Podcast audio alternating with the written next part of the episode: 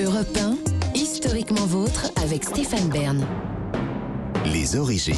Pour conclure cette émission, on, pour conclure cette émission, on remonte aux origines, toujours avec Jean-Luc Lemoyne, Gavin Clemente Ruiz, et avec vous, David Kessel-Lopez.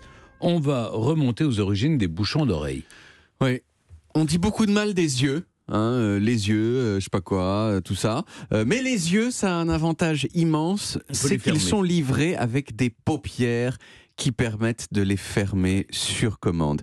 S'il y a devant vos yeux quelque chose que vous voulez pas voir, hop, vous fermez vos yeux et vous le voyez plus. Mais il n'y a pas de paupières d'oreilles. Vous pouvez pas fermer vos oreilles. Et donc, s'il y a un bruit désagréable auquel vous voulez vous soustraire, vous êtes obligé d'utiliser vos mains et de les plaquer sur vos oreilles. Sauf que si vous faites ça, eh ben vos mains elles sont prises et donc vous pouvez plus rien faire, ni travailler, ni vous faire un café, ni caresser le visage de l'être aimé. Heureusement. Heureusement, depuis la nuit des temps, les êtres humains ont trouvé des méthodes artificielles pour se boucher les oreilles tout en continuant à pouvoir utiliser leurs mains. L'un des premiers, si ce n'est le premier témoignage de bouchon d'oreille de l'histoire de l'humanité, c'est dans un épisode très célèbre de l'Odyssée d'Homère. Circé, la magicienne, elle conseille à Ulysse de mettre de la cire dans les oreilles de son équipage pour que ses compagnons ne soient pas attirés par le chant des sirènes. Mais l'inventeur moderne des bouchons d'oreilles, c'était c'est arrivé un petit peu plus tard. Euh, c'était un Allemand qui s'appelait Maximilian Neckver. Il était pharmacien à Berlin et il s'est inspiré de l'histoire d'Ulysse pour commercialiser les premiers bouchons d'oreilles modernes. En 1908, il les a appelés Oropax. Or en allemand, ça veut dire oreille, et pax, c'est un mot latin qui veut dire la paix, donc oropax, la paix des oreilles. C'est complètement euh, étonnant que c'est pas complètement étonnant pardon que les bouchons d'oreilles soient apparus à ce moment-là puisque c'était l'époque de l'industrialisation, de la mécanisation, de l'urbanisation et de plein d'autres trucs en sion qui font du bruit. Mais l'invention de Max, elle a surtout eu du succès à cause du plus bruyant de tous les événements disponibles aux êtres humains, à savoir La guerre. la guerre, exactement. La guerre, ça fait du bruit. Alors en 1916, les boules Oropax de Max, elles ont été intégrées au matériel des soldats allemands de la Grande Guerre et elles ont pris leur essor à ce moment-là. Alors évidemment, il n'y a pas que du côté allemand que la guerre, ça fait du bruit, ça fait du bruit partout, ça fait du bruit en France aussi.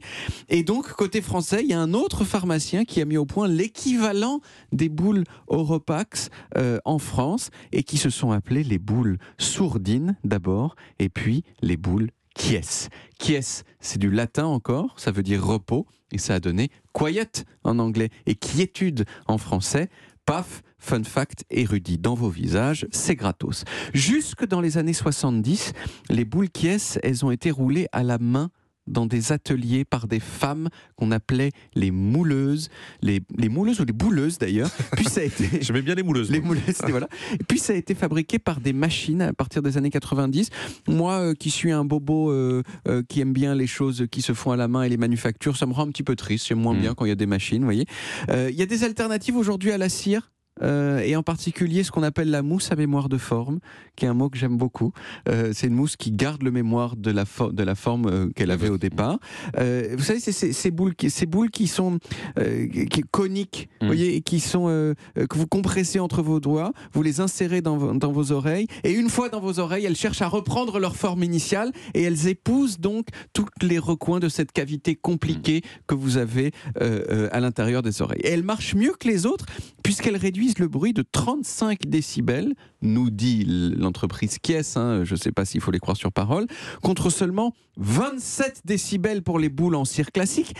Alors 8 décibels de différence, euh, ça, peut, paraître assez peu comme différence, mais euh, euh, vous le savez sans doute, Stéphane, Jean-Luc, Gavins, que l'échelle du bruit, c'est une échelle un petit peu particulière, c'est une échelle logarithmique. 3 décibels de plus, ça veut dire que le bruit est deux fois plus fort. Donc un bruit de 35 décibels, c'est pratiquement 10 fois plus fort qu'un bruit de 27 décibels. Alors voilà, maintenant vous le savez, euh, euh, euh, vous savez, vous- je ne sais pas si vous le saviez Ben, que c'était une échelle, pas. vous savez pas. Maintenant, il y a encore mieux que tout ça, il y a les bouchons d'oreille actifs. Qui écoutent le bruit ambiant de l'endroit où vous vous trouvez et qui vous envoient dans les oreilles l'opposé de ces bruits et qui donc les annule. Et c'est encore plus performant que euh, les boules Kies à mémoire de forme.